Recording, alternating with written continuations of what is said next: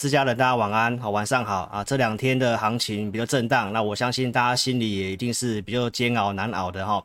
那我在周六的直播有跟大家报告这整个行情相关看法哦，不管从技术面还是从各个面向。那今天用这个筹码面来跟大家做一个补充哦，我们认为这个修正的部分哦，基本上它初步满足。那筹码面它其实也有触底的现象。那一个大前提就是这个利率跟复苏的状况之下，投资朋友其实。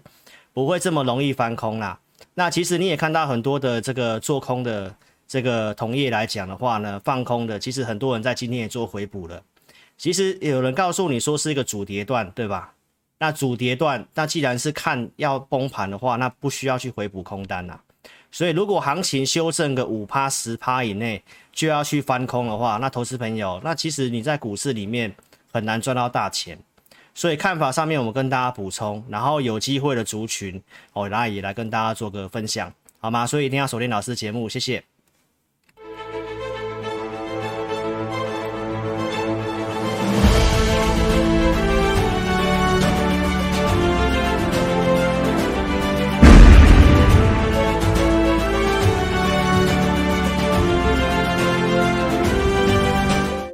好，投资朋友，大家晚上好哈。来，那我们就跟大家快速报告一下，今天直播时间可能会稍微比较短一点。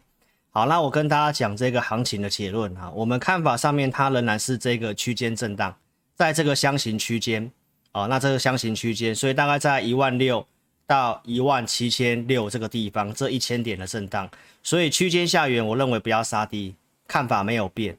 那这个是一个基本的逻辑，好，包括通膨的事情。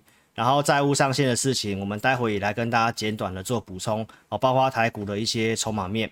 好，那开始之前呢，我们先上这个警语，那快速先跟大家讲一下这个行情。九月初，我们先跟大家提醒，就是秋季的重点是在这个债务上限的事情。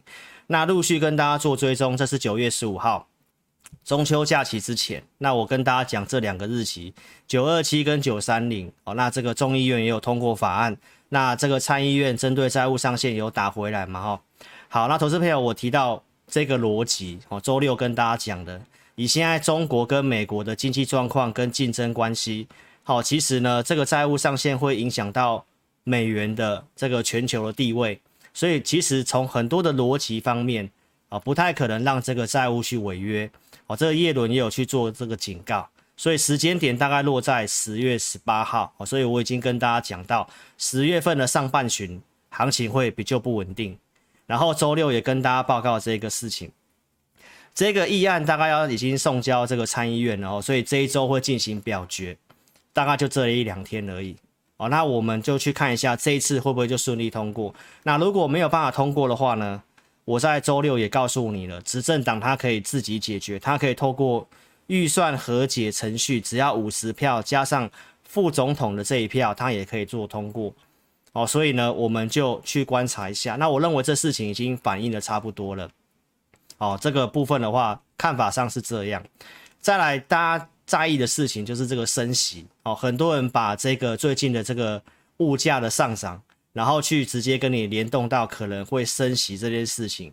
那投资朋友，其实我们还是尽量看客观的数据。哦，不要说只是看看新闻，谁告诉你什么？九月初我跟大家讲到升息几率又降低，这是到二零二三年的二月份嘛，对不对？然后九月二十三号的这个联准会的会议出来，我也跟大家讲到，一样在二零二三年的二月份升息一码的几率其实只有来到四十一点，这个四十一点六，比这边稍微上升。好，然后五个重点我也跟你做个归纳，我跟大家讲到。呃，这个联准会鲍尔提到这个调高通膨的预估，所以我跟大家讲，这个是一个新的变数。那股市也是从九二三开始弹一下就往下走了，反映这个通膨的事情。那我们来看一下，投资朋友，我们来更新一下，这个是新的事情啊，新的这个日期我打错了，应该没打错，哎，十月五号没错，啊，十月五号没错，来。你可以看一下，其实一样，二零二三年二月份升息一码几率，它反而还是下降。如果这个通膨的事情，好，那你认为要升息的话，投资朋友，其实在一个更简单的逻辑，美国的一个举债的部分这么高，都已经到达债务上限。那国民的负债其实也是增加，那你去注意一下，升息会增加政府跟他的美国人民的还款的压力。所以为什么我认为缩减 QE 之后还是不会这么快升息？这是一个基本的逻辑。那你从数据面来看，其实也是这样。所以观众朋友，通膨的事情我们待会再来细细跟你讲。这个其实逻辑上面你要知道，它不是需求带动的，它只是短期的，因为缺工、供应链的影响。所以其实这个只要疫情慢慢恢复，大家担心的这个。停滞性通膨的事情，我周六其实讲很清楚，然后也跟大家讲一个基本的逻辑：股市要走空头，通常都是在怎么样？经济景气复苏之后的衰退才会开始走空头。你可以去比照过去的一个股市的经验，所以其实投资朋友现在才在一个要缩减 QE。哦，可能已经要走一个景气的复苏，包括什么？鲍尔预期明年经济是继续成长，是相当强劲的一年。所以，如果美国景气没有问题，台湾最大的两个出口的国家，一个就是美国，一个就是中国嘛。那这两个目前经济景气看起来不是很稳定。你也看到很多专家针对明年的一个景气的预估，最大的变数都是来自于中国跟美国。好，那既然联准会的这个鲍尔告诉你，明年经济成长是相当强劲一年，好，那中美国的经济景气没有什么问题，那不是在走复苏的阶段吗？那行情要走空，通常都是复苏之后开始衰退的时候。你看零七年、零八年其实就是，然后要引爆那么大的修正，还要经过什么？像雷曼倒闭的这种事情，所以没有特殊的事情，好，一般的景气衰退。股市可能回档个两成到三成，对吧？可是现在其实看法上是还在要复苏的阶段，这个时候你怎么会觉得说是要去看空呢？所以从景气的部分来跟大家讲，从利率的部分也拿出数据跟大家讲，这是今天我们在直播之前再去做一个好更新的一个资料，这是最新的预期，所以其实并没有升息的几率，并没有往上走，反而是往下走。好，投资朋友，那我跟大家报告这一波行情哦，我们会跟大家报告说老师的看法哦，偏多的一个概念，还有一个就是我们原先的预期是通货膨胀它只是短期的，这是九月十五号就跟大家讲的事情。那为什么当初的联准会的官员鲍尔会提到通膨是短期的？包括女股神这个伍德。他为什么会认为说接下来未来的经济将会现通缩？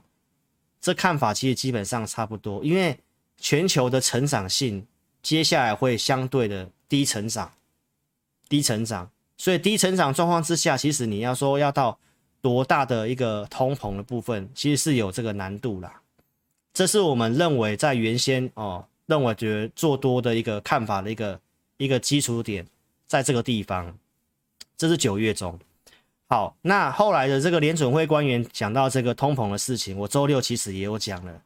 为什么会是一个暂时性？就是因为当然疫情的关系，很多缺这个码头工人，缺这个货运的司机，然后港口塞港这些的事情，货物没有办法抵达，然后中美之间的交恶，晶片缺这个晶片，所以其实因为供给的关系，造成什么物价的上涨。那既然是供给造成的，不是需求带动的，需求通常会走比较久，所以这个也是我们跟大家讲，为什么我认为通货膨胀它是一个短期的一个影响。哦，这是一个基础点，所以最近的这个东西消息面，包括所有的财经节目都在跟你讲这个停滞性通膨、恶性通膨，然后本益比要修正等等的。但投资朋友，这是一个稍微比较短期的现象。最近鲍尔的谈话。其实他有提到这个通膨的事情，他有给一个比预期更久，那大概什么时间点？他提到大概是明年的夏天，所以大概就是大概在几个月的时间。那因为现在疫情，包括东南亚的复工这些事情，我周六有讲。所以观众朋友，如果你要断定将来要发生这个什么停滞性通膨的话，那我认为你到明年。如果你到明年还没有看到通膨下降下来的话，你再来断定，其实第第四季我这个对这个看法没有改变。好，那鲍尔的看法也提到，大概就是在最晚最晚到明年夏天，所以我们可以陆续去观察这相关的一个数据。而且过去的停滞性通膨、恶性通膨，当时的 CPI 是高达双位数十 percent 以上，现在来到五趴，投资朋友其实都是还好的。那另外通膨的逻辑，观众朋友你可以去想想看，如果物价上涨率是五趴的话，你钱放在银行没有利息，所以抗通膨最好的方法还是投资。你要么买房地产，你要么投资股票。所以适度的通膨对股市又是好的，所以大家把它渲染成非常的严重，那又告诉你通膨会很长。但是其实从这些的专家，不管是女股神或者是鲍尔告诉我们的，都是一个短期现象。那因为什么原因？就是塞港的事情，对不对？那运价不是也开始跌了吗？哦，所以观众朋友，我觉得你可以先想清楚，这个是一个比较短期的影响。所以通膨的看法，我在周六有跟大家讲很清楚，有兴趣可以去看。缩减购债的事情，美元会转强，美元转强，购买力增加，通膨会逐变逐渐的下降。然后疫情趋缓，工人开始回到工作岗位。运价开始下滑，然后呢，各国的举债金额很高，债务会造成通缩，所以举债这么高，将来要么就要加税，减少公共支出，所以看法上面这个就是告诉我们，通膨它是短期的，所以这是我们的看法。那会影响物价上涨，我跟大家讲，就是碳中和跟现在能源短缺的问题，当然这会引发一个趋势。所以我也跟大家讲，能源短缺它是个趋势嘛。来，你看到大陆电荒，那印度也爆缺电，这两个是世界工厂。那投资朋友，那他们缺电的话，一方面不是有人说电子股有这个 overbooking 的事情吗？好，那如果制造端零件端缺的话，那成品做不出来，那是不是也慢慢的代表什么意思？也会缓解所谓的 overbooking 超额下单的事情，所以观众朋友去想清楚啦，中国会缺电也是因为跟澳洲之间政治的关系，不买它的煤炭嘛。那其实我跟大家报告，你在现在的这个利率环境的一个逻辑，景气要正在复苏的逻辑，虽然国际间大家可能在这一两年相处的不是很愉快，那你要从这里面找机会。能源短缺，它就是个趋势，所以我周六跟大家报告什么长短的解决方案嘛。那这两天台股不是跌很多吗？那你看到我跟大家报告什么？我说能源方面，现在全球已经有个共识，就是在能源。那我跟大家报告说，台湾的这个太阳能比较吃不到国际的订单，你要做，你要做国外的太阳能。所以相关，我觉得有机会的哦。那我在我的会员营也告诉会员朋友哦，美国的一些太阳能相关的比较有机会的，可以去注意。那国内我觉得比较有机会，就是在风力发电。那我是不是告诉大家，世纪港？所以台股这两天跌，那你看四季钢昨天还创新高，今天也是收最高，也是收红的。所以行情在震荡的时候，如果利率跟景气是复苏的逻辑。那其实你要思考的是，哪些的产业趋势有机会走比较久，而且是市场上认同的，所以这个也是一个投资机会。四季钢、风力发电，好，所以观众朋友你可以去慢慢验证我跟你讲的逻辑。好，那再来国际股市一个基本的心理层面哦，你可以看得到说，这是九月底周四的节目，告诉你来国际的这个。国际行情，恐惧贪婪指数来到二十八，在这种恐惧摇摆的时候，多头行情很少结束的，在这个地方。好，然后这是周六，行又下降到二十七，对不对？所以我跟大家报告，这里相对上，我认为国际盘整理到这里差不多。然后从周的技术面，我也跟你分享，过去的不管是纳斯达克。标普或者是从道琼的经验，这个多方走势的一个往上的惯性，你可以去看，周 K D 回到五十附近，通常就直稳往上了。所以我我也是跟大家讲，来，纳斯达克国际盘你都可以去看，这个是纳斯达，这个是标普五百，这个是道琼。所以观众朋友，那今这一周刚好都来到五十附近了，那这里你才要去追空，去杀股票，其实很奇怪。所以这里至少投资朋友，你先不管你要看它回升也好，这里至少不是一个卖点吧。然后心里面跌下来，哦，你可以自己去查一下，这网络上都有啊，也掉到二十五啊，啊，不是更恐惧、更摇摆吗？所以国际盘投资朋友在现在才要缩减 Q QE，然后才要走景气复苏的阶段，然后大家又有点犹豫害怕，没有到全面乐观。所以我跟大家讲，行情一般一个多空的循环，真的要走空的时候，都是经济景气繁荣，都是景气繁荣，大家都疯着去买股票的时候，然后景气开始衰退的时候，那个时候才会走一个空头行情。但是现在明明就还在一个正要复苏的阶段，看法上是这样哦，所以国际股市是这个样子。那回到国内，我周六跟大家讲到国内的经济角度，你也可以去评估，今年会成长五点六，明年还会继续的成长，还在成长的阶段。然后我也举例，二零一一年债务上限的事情，跟现在的环境几乎一模一样，跌下来。很多人会告诉你看空，就是因为股价跌了嘛。股价跌了，你心里觉得就是会担忧、会害怕，所以你用股价跌去解释行情走空。观众朋友，其实你还是要看一个逻辑方向。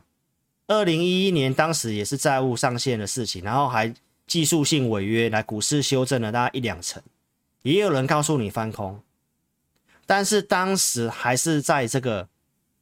持续 QE 的阶段，到二零一三年才开始缩减，都还没有升息，那跟现在的一个状况不是一模一样吗？那你看到这里跌下去之后，有再继续往下崩吗？它反而是打底之后往上走。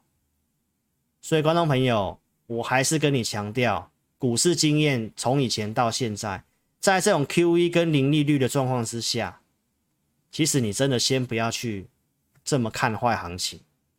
哦，只是说，当然操作操作上面它有它的难度在，因为毕竟最近的消息面比较多嘛。但是你方向的部分，你先不要搞错啊，好不好？什么样的状况才会走到空头？我已经讲了，到景气复苏之后要衰退的时候，才通常会走一个空头的走势。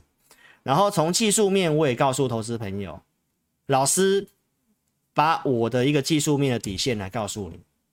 而且这个是我从八月份就来开始跟大家讲，什么样行情走空来？二零一八年这里创高之前的低点，你先跌破，你先变成一个空头惯性，那我们再来反弹逃命，要放空再放空，没有错吧？那从头到尾我都跟大家讲，这个行情我们看法就是区间震荡，所以这是周六告诉你。如果行情要走空，投资朋友这里的低点过高前的低点先跌破，这里这里跌破了，你再看空。如果没有跌破的话，这里可能只是一个 A、B、C 的修正之后又往上走，那不是在这个箱型区间里面吗？所以这个底线到现在为止，我都跟大家讲的东西一模一样。这里没有跌破，你也先不要看那么坏。尤其筹码面，我也来跟大家讲，都是在断融资啊。九月二十五号周六跟大家报告，这行情可能会走震荡，而且会比较偏弱。所以，我们不是死多头，我们看法就是走震荡而已。然后告诉你，选择权因为跌破一了嘛，就会震荡比较偏弱。然后这是在上个周六，十月二号的周六，告诉你，来，这个已经跌破零点九了。哦，会稍微比较偏弱，那但是期货的部分已经有在回补，跟八月份这个地方一样。好，那我也跟你讲融资的这个维持率的问题，这个是在今年五月十七号的股灾，你可以去看一下，这里融资修正之后来，我们是看维持率哦，我们不是去看什么融资减幅多少，股价指数跌多少哦，这个这个算法是有点问题的。我们就看实际的交易面，就是融资维持率。好，那你可以看一下这里五月十七号的这个地方，刚好来到一百四十九。你去记一下，通常到一百六，正常就会回稳了。那除非又有事情的打压，来到一百五附近，真的已经是相对极限的地方了。除非是像去年二零二零年的那个三月份的股灾，那个 ETF 熔断机制一直跌，有曾经看到一百三十五的，所以看到一百五附近的话，投资朋友通常就要止稳的了。好，那这是八月到去去年八月到九月盘整的时候来，一般修正都到一百六附近。这个是今年的八月份，我也跟大家讲过，来到一百六这附近，对吧？所以我当时跟你讲，就是在断融资而已，就是一个正常的修正而已。好，那我们可以看一下，这是到昨天。好，老师在一跟星期五跟星期一跟星期五是没有直播。那我昨天文章都有写了，昨天就来到一百五附近了，其实就是这里就差不多了。有钱的应该是站在买股票的一方，所以这两天我们都是建议会员朋友逢低稍微买股票。这是上市的，这是贵买的，来到一五三，你可以看得到这里下跌的状况，其实呢修正的还比当初八月二十号还要更多。我们其实判断上面认为应该不至于这样，那这个是因为有利空啊。第一个，当然中国限电的事情，恒大的事情，又加上最近通膨高于市场预期。但是你可以特别看一下这一段行情，我们认为不至于这么弱的原因是什么？因为这段行情其实融资没什么增加，这段上来融资其实没什么增加，到现在这样杀下来，其实融资已经比八月二十号更低了。好，那老师刚刚在更新资料，我们也来跟大家补充一下最新的，今天晚上的。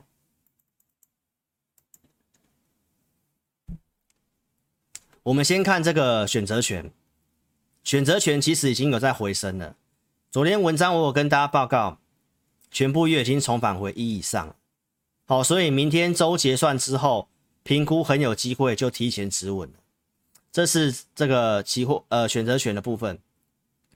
再来，我们看这个期呃大盘的融资，好，今天大概只有小减三点，大概减少四亿元左右，个股的部分，哦，所以今天维持率有稍微回升。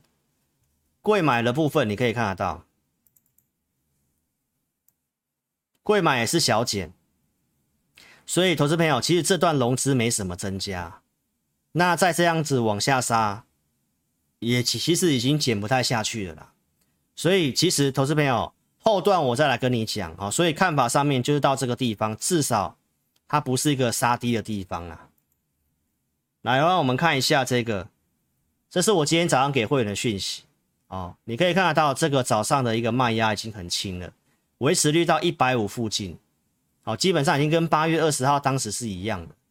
那主要下跌的一个主要的杀融资筹码是在货柜三雄嘛，所以其实。为什么从七月份到现在，我会稍微跟大家讲一下货柜三雄的筹码，就是因为太多人套在这里面，那结果最后还是真的是用这种停损的方式，哦，让很多人就是都停损出去了。好，所以其实这里停损已经接近尾声了。好，所以我告诉会员朋友，原则上不要去杀低股票。再来，这是十二点半，我给会员的讯息，哦，基本上看法。哦，跟一些策略方面，我跟观众朋友做个分享哦。你可以看得到，台股走势在今天有符合触底的条件，触底是指修正见到满足的低点但是没有办法跟大家讲一定会 V 型反转，因为现在的量是比较不够的。然后呢，它也有可能会进行扩底横盘的方式，所以投资朋友基本上触底的就不是一个杀低的地方。然后现在的操作策略，我今天会没有两个？第一个，手边如果有空闲钱的话，那买这个季线以上、券资比比较高的强势股，因为这里有人去追空，那一定会走一个短轧空，所以这是一个比较短期的策略。那另外就是手边的持股有适合逢低加码的，可以先做个价差，这是目前的看法。然后周的结算跟营收要发布，跟十二十月十八号债务上限的事情，哦，这个当然它还没有确定，所以行情还是会做个测试。但是技术筹码面已经有领先触底，哦，所以看法上是这样，跟投资朋友做分享。所以在这里，投资朋友至少我跟你讲，不要杀低啦。那如果你要做强势股，我们也有这样的一个选择。那手边的一些持股，跟我们跟大家讲过的一些股票，哈，稍后来跟你讲一下我们的看法。所以邀请投资朋友，你可以订阅老师的频道，YouTube 搜寻我的名字陈志霖分析师，找到我的 YouTube 频道，订阅开小铃铛，按赞跟分享。老师在每周二、三、四、六晚上八点左右会直播，好，最近。哦，比较忙一点，所以直播时间有稍微 delay 一点点。那我们尽量准时八点。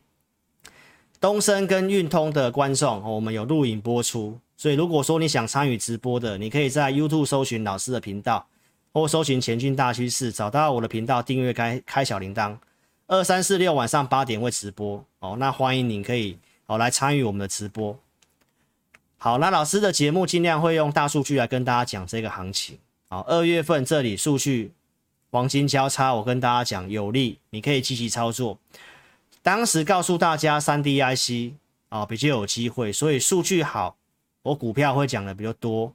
那当时三 D IC 受惠在窄板，新兴南电景硕，我讲景硕 EPS 评估下来比新兴还要好，但景硕股价便宜，当时八十块钱附近。四月份跟大家讲有背离讯号，保守应对。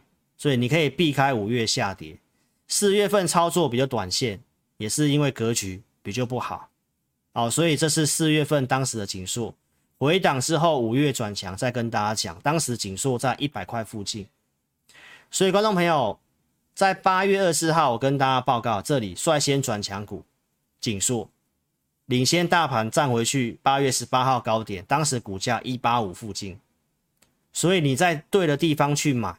到对的产业股票，你还是有机会赚钱，但是不要看新闻去追高，你看新闻去买，刚好买在高点。所以观众朋友，我们讲股票的位置，尽量在一个行情质问，股票适合刚转强的时候，我跟大家讲。好，那今天也有这个触底的讯号，所以观众朋友，如果你要做，景硕它也是在季线以上的股票，它也是券资比相对高的股票。最近融资没什么增加，券空单哦增加这么多，你可以自己去评估，这个也是强势股之一，好吗？所以同样的股票，我跟大家讲，产业趋势也都向上的，你自己评估哦。短线上你要怎么去做这股票？那会员就看我们的价位设定，或或者依照讯息去做操作。老师的频道有跟大家提醒一些不太对的族群，五月讲面板，七月提醒航运。证据在这里，五月八号讲面板报价见高点，讲了一段时间，都讲不要去买，所以投资朋友，我们是有协助大家避开这个族群的，至少这种不对的族群我不会去做。然后限电的事情又加上减产，所以观众朋友，限电这个事情，很多人有把它解读成是电子股的利空，其实我前面有刚刚有跟你讲到了。有另外一个思考的逻辑，很多人不是说终端终端的需求会不振吗？然后有这个超额下单的事情，刚好印度跟中国两个生产大国生产零组件的刚好限电又减产，那这一方面不是也帮电子零组件这个超额供给的部分把它趋缓？所以观众朋友，有些事情是一体两面的，先不要看得这么坏，好吗？这个是航运股，七月初有跟大家报告，这里有爆量，所以也跟大家报告，大户筹码跑掉了。七月十七号讲半现增的事情，影响航运，所以这边的地方筹码面出现问题，然后呢，维持率不足，散户人数做增加，我们有提醒大家避开航运。好，那货柜三雄在这里杀跌停板。周六这里我跟大家讲，融资有减少，但减的其实幅度来讲不算多。好，那今天在昨天的一个下跌，维持率刚好来到一百三这个地方，所以在这里它还是会跟这个地方一样，来到一百三附近会有机会走反弹。那我在周六的一个直播有告诉大家一个逻辑，我们看法上货柜三雄会反弹，那我们是没有买货柜三雄，货柜三雄有机会反弹，但是有机会走比较久的会在散装航运。好，所以弹上去，你再评估看看你要怎么去换到对的股票。好，所以这是针对货柜三雄的看法，这是在周六告诉你的这个散装。散装航运它是用这个合约制的换约的方式，这是在七月份的新闻。当时日租大概是在一万美元，然后来到七月份已经合约上升到四万多美元。那你可以看得到，从七月份当时的 BDI 的指数在三千三百多、三千四这附近，到十月二号它已经来到五千多。所以我跟投资朋友讲到换约的事情。它是依照合约才会增加营收跟获利，所以从当时跟大家讲一万美元到四万四美元嘛，对不对？到最新的已经来到七万多美元，所以我告诉大家，货柜我没有推荐。那我们既然看好钢铁跟在这个原物料相关的散装，这都是一起的，逻辑都是一起的。那你要特别注意，我周六告诉你的，就是因为换约的关系，所以第四季的营收它会用这种很高的合约持续去计算它的营收跟获利，所以这是第四季会继续成长的，跟一般的这种货柜的运价到到高峰的一个逻辑是不一样，所以我在周六给你一个短期跟长期的解决方案嘛，中长期如果你要用布局的角度。我说风力发电有机会，那如果你短期要冲刺绩效，我告诉大家，散装，那哪一档散装有机会，我也有告诉我的会员，所以你可以去评估一下，这个是二六零六的玉米，台股一样这两天重挫，我周六跟你讲玉米，那这两天重挫，你你去想一下，如果你是买玉米的，这券空单还大增，它还在季线之上。所以从风力发电到散装航运，你可以去评估一下我们讲的逻辑对不对？好吗？所以投资朋友你自己去思考这些股票你要怎么做。所以行情的部分，基本上老师转折点都有提醒你。八月七号这里我跟大家讲美元转强会不太好做，你要小心跌这一段，跌下来我有跟大家解释什么原因，QE 缩减的事情。好，那你可以看得到，八月十九号、八月二十号这里跟你讲不要悲观，有背离讯号。那我们的一个操作的一个看好产业也是有预告的，第三代半导体。所以八月十九号这个地方的第三代半导体都在相对很便宜的地方，然后讯号是这个指数破底，然后空头股票数量在往下走，所以当时我们有去做一个短线的操作。像环球金上来有调节，讯息有跟大家讲过了，对不对？所以从这里到这里，八月三十一号我跟大家讲，预计要进入震荡，要减码，所以我们也有去减码一些股票。那我们自己去检讨一下九月份到现在的操作，当然有个地方我们是看错的，哦，因为我们认为九月份法人计底这个做账蛮有机会的。所以其实九月份的行情我们没有看得这么糟，那我们这里减码，其实回过头去看这里减码，如果减码更多股票，那当然一定是更美好的。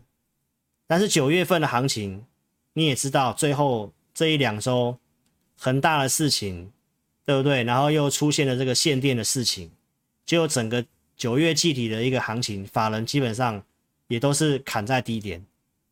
哦，那投资朋友，那既然都已经杀出这些筹码了，那通常第四季行情没有这么糟了，没有这么糟糕了。所以观众朋友，该提醒的我们有提醒，那对错大家可以去看，但是中中长线的逻辑，那我希望大家可以先想清楚。基本上老师的技术面的底线，我已经跟你讲了，那边没有跌破之前，看法当中区间震荡，所以你要顺着这个逻辑。如果很多人因为一个回档要跟你看空的话，观众朋友，其实你可以去看一下，很简单，你看一下我周六告诉你的，你都可以去看去年九月二十五号的节目，我怎么讲行情。九月二十五号在这里，对不对？你可以去看，放空的在这里都跟你讲要崩盘，在这里也都跟你讲要崩盘，这边都在放空，上来才翻多，所以其实投资朋友。我讲的东西都一样，有些关键点没有跌破之前，我们不会去看空行情。这里也是一样，好吗？都有一个基本逻辑。你要讲技术面，我跟你讲技术面，短线一定都会有多头的修正跟回档。哦，尤其这边又是用利空的去方式去测试。那你有看过利空让行情走空了吗？基本上很少见呐，投资朋友，这都是个基本逻辑。所以，如果你认同理念的哦，那新的投资朋友如果还没有订阅频道的，邀请你在 YouTube 这里手机先打直，这个叉叉点掉之后，帮我订阅、按赞跟分享我的影片，按聊天室就可以回来。老师的频道定期跟大家解读新闻哦，有问题的我有跟你讲。九月初告诉你，苹果这些股票不符合系统，对不对？该提醒你的，我没有提醒你，不要看新闻做股票。从新闻你就可以看得出来，其实很多股票啊会有点问题。包括九月初告诉你不要追奇邦，股本会膨胀，对不对？这里你如果追进去，投资朋友到现在其实还是继续破底，所以不能做的，该提醒的我有提醒。九月四号解读这个星链计划低轨卫星，这里面我告诉你，符合系统的是台阳。强势的是台阳，而、啊、我们有做，有拿出讯息。我们六十一块二这边有买台阳，九月二十四三号这里七十几块卖掉，没有卖最高，不能追的我也有提醒你哦，都已经有基本的对称满足了。所以观众朋友，这行情，包括九月底我跟大家讲到，结算之前指数不会太好，行情会震荡，其实已经有告诉大家了。看法上是为什么？期货选择权，你刚刚也看到了，跌破一嘛，所以我跟大家做更正。当时讲这个结算日是八月十三号，跟正是八月二十号。我跟大家讲这一周一定会比较难熬，现在才在五月诶十月五号这里，星期二这里。好，那明天周结算之后，看法上面，周结算之后有机会在这里会提前止稳，有这个机会。好，因为。其他的合约都已经开始有慢慢回补的现象，所以不一定要到这个地方，但是要看这礼拜债务上限那个参议院的法案是不是就有通过。如果有通过，那大概那些事情就已经底定了。那再来就是这边营收公告，那筹码面在这里就很关键了。所以观众朋友，这里指数的一个法人的操作，我已经有跟你讲了。看法上面，他们可能因为这个债务上限有去做一些避险，所以十月的上半旬会震荡。十月下半旬，我跟你讲，不要太悲观，因为通常投资朋友，整个十一月份到明年一月份，过去股市都是在十呃，大概在十一月份开始季报公告之后，一路会走一个元位元月行情。每次的股市都是第四季不错的，所以观众朋友经过修正。融资减少这些的一个因素，你刚刚都看到了，所以至少我觉得在这里很有机会，最坏状况就在这个地方了，好吗？那整个逻辑我也告诉你了，不管是利率、通膨、技术面，哦，这些都是我要告诉你的。因为这个假日呢，其实我有稍微看一下一个很有趣的一个专题的一个影片，跟大家做个分享。这个影片他还讲说，这个欧洲呃德国的这个梅克。他们的团队，包括整个德国人的政治的一个倾向，为什么梅克尔这十六年会这么受欢迎？因为他他们是不分党派的，即便意见有分歧，但是他会坚持怎样？坚持内部有分歧的时候做沟通，沟通之后只要一有共识，那他们就会坚定的走那个方向去做。其实，在股市方面操作，其实投资朋友，我要跟你分享也是一样的。像我们团队内部，我们会讨论一个共识。你在股市上面操作，千万不能够摇摆，不能够因为这个新闻过来或因为怎么样，你要去摇摆。你一定会有你的基本的底线嘛，对吧？所以老师都有告诉你，我的看法，我的底线是什么？这些原则没有破坏之前，或是没有一个事件会改变这个原则之前，其实看法上面你先不要摇摆，这样你比较能够在股市上面稳定赚钱。好，希望这跟你分析、跟你分享的内容，你能够明白，好吗？十月份不悲观，还有这个一样，在十月十八号红海科技日，可能这个电动车的部分就会有一些话题出来，大家可以去注意这个东西。哦，那我也有讲了，符合系统里面比较强的是红准嘛，所以你可以看一下红准这两天的股价。观众朋友，台股这两天不是跌吗？那红准这两天也是收红。所以我跟我跟你讲的，不管是四季钢也好，我跟你讲的散装也好，我跟你讲的红准也好，其实基本上这个都是一个基本的产业逻辑，跟个股架构是多头强势的股票。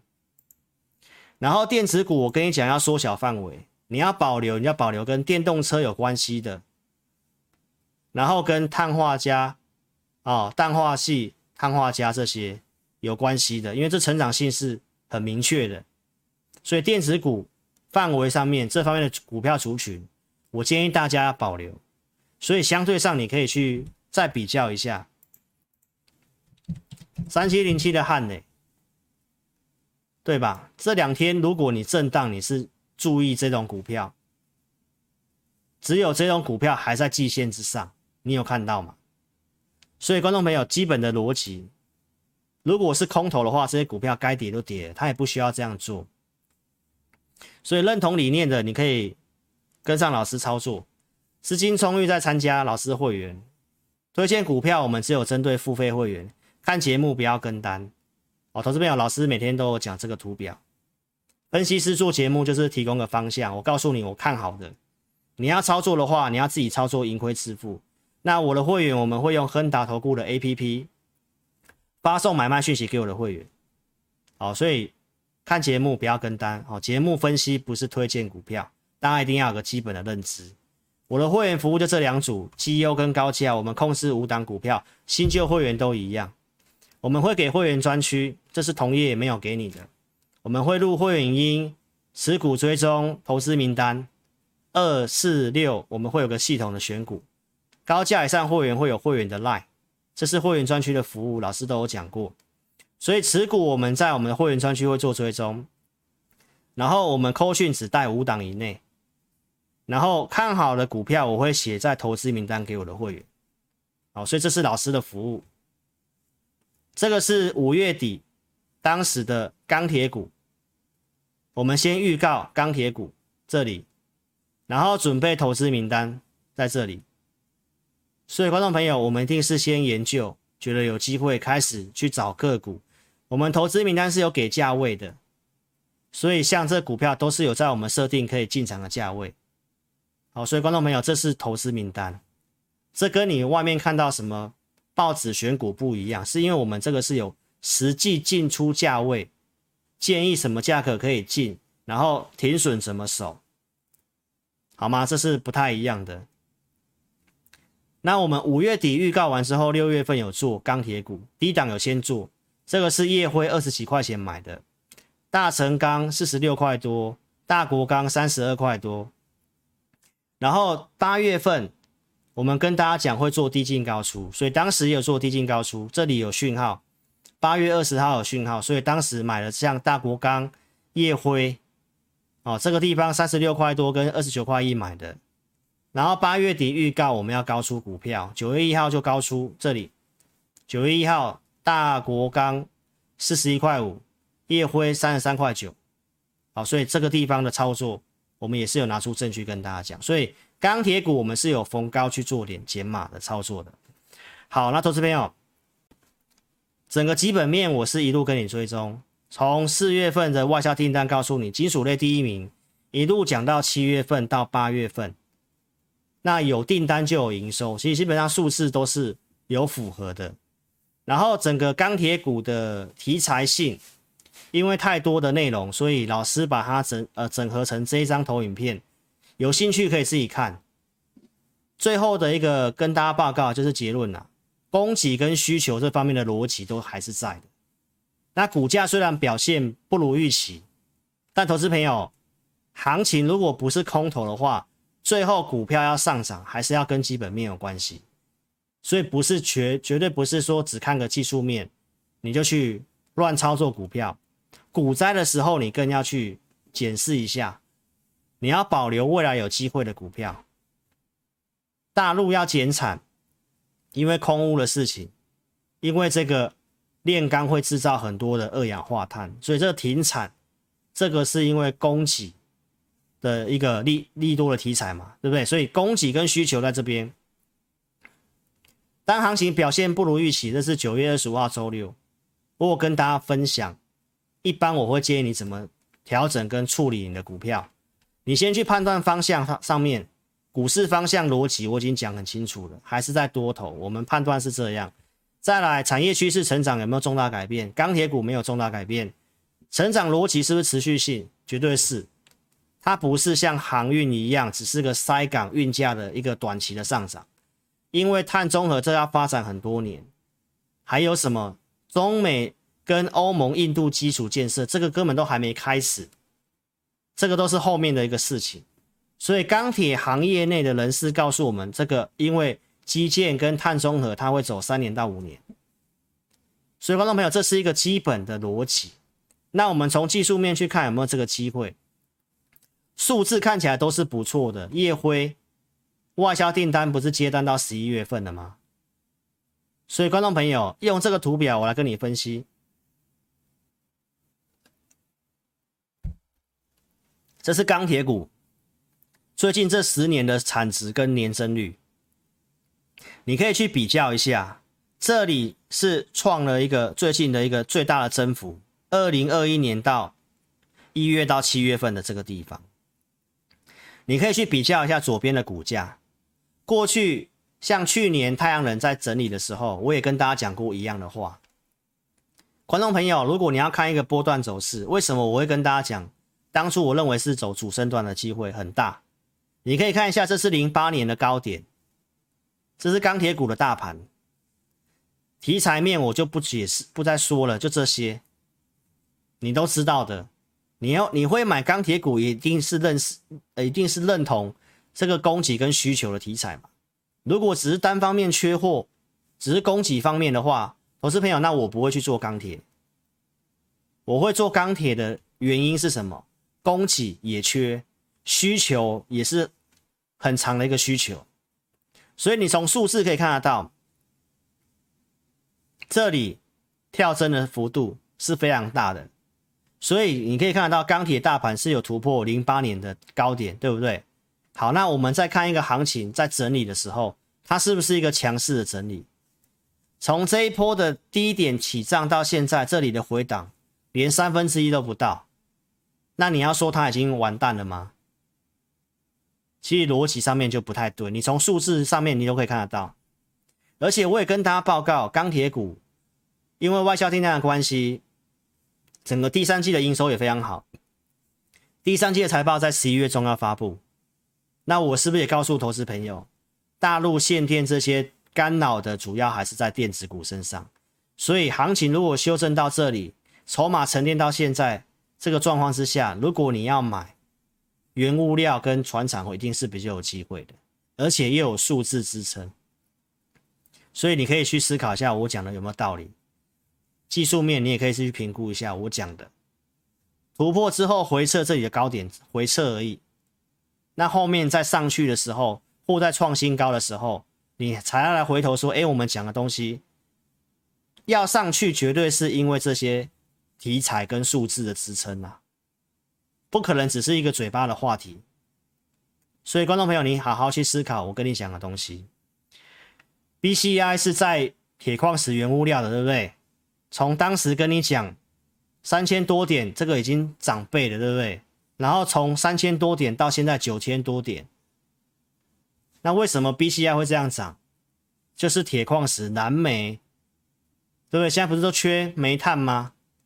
意思是一样啊。所以为什么我会跟你讲散装？对不对？再怎么样，航运货柜那个部分，我看法上是觉得那是比较短期的东西。但是因为各国要拼基建，那散装它当然会走比较久。所以无论如何，我也会跟你讲，你有航运的，如果航运止跌，货柜三种反弹，你要做航运，你应该还是要以散装为主嘛。那这些数字你都可以看得到，我们从分析，不是事后跟你讲，是从四月、五月开始跟你讲，从七月的 BCI 都开始跟你讲，然后一路的这样 BCI 这样一路涨，对不对？那国内钢铁股的表现确实比较不如预期哦。那我们今天也来跟大家讲一些钢铁的筹码。投资朋友，我们先讲大成钢。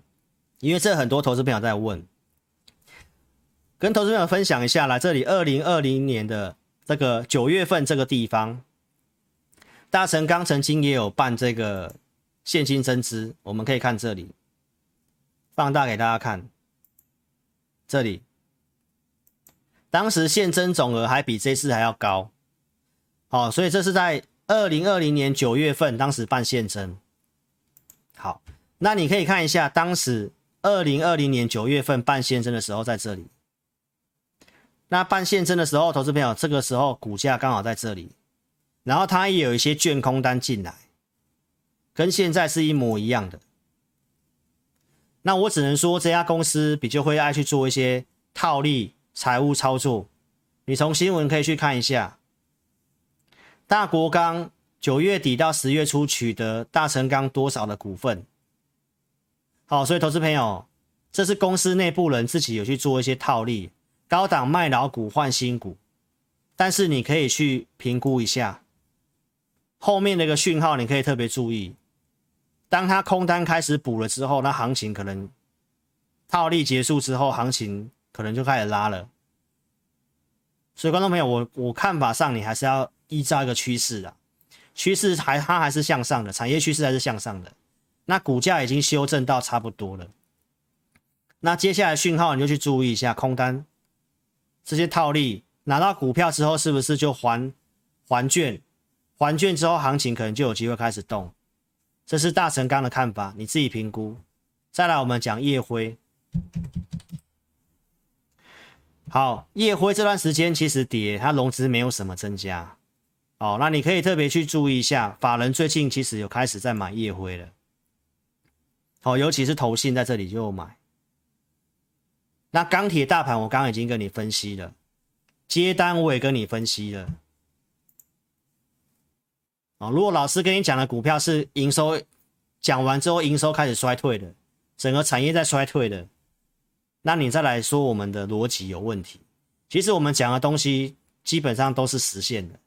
那股价因为行情的关系表现不好，但投资朋友。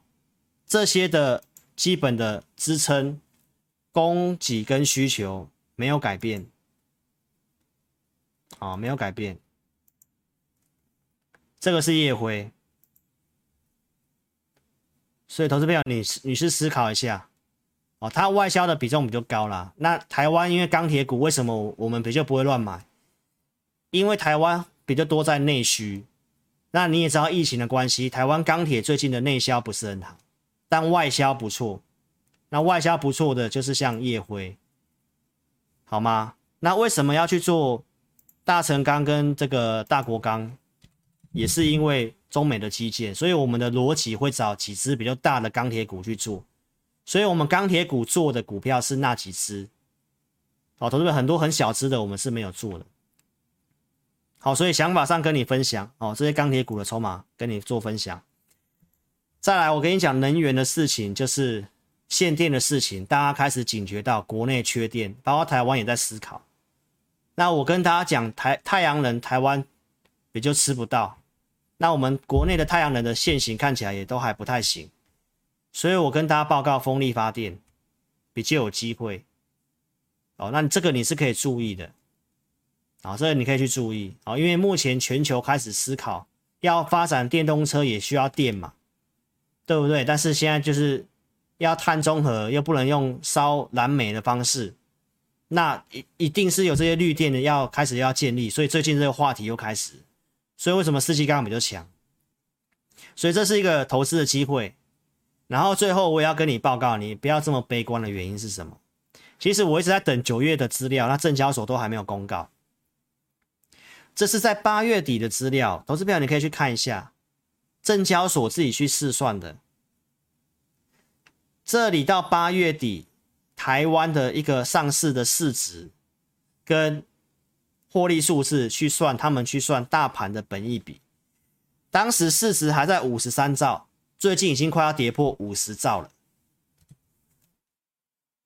来，你可以看一下台股的上市的大盘，证交所的这份资料。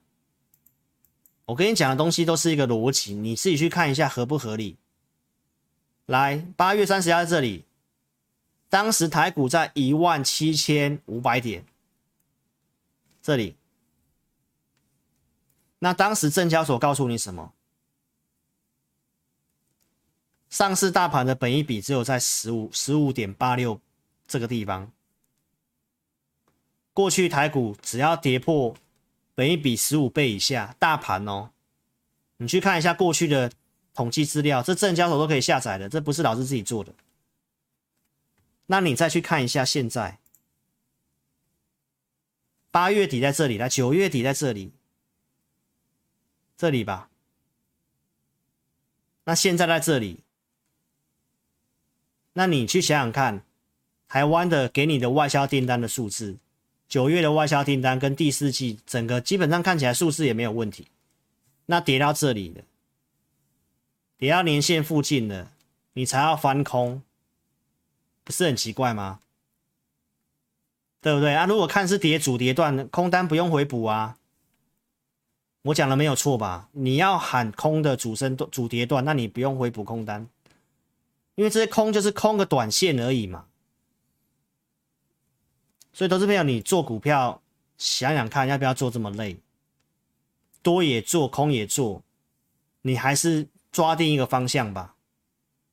很多人是要上班的，投资朋友，你去思考我讲的有没有道理？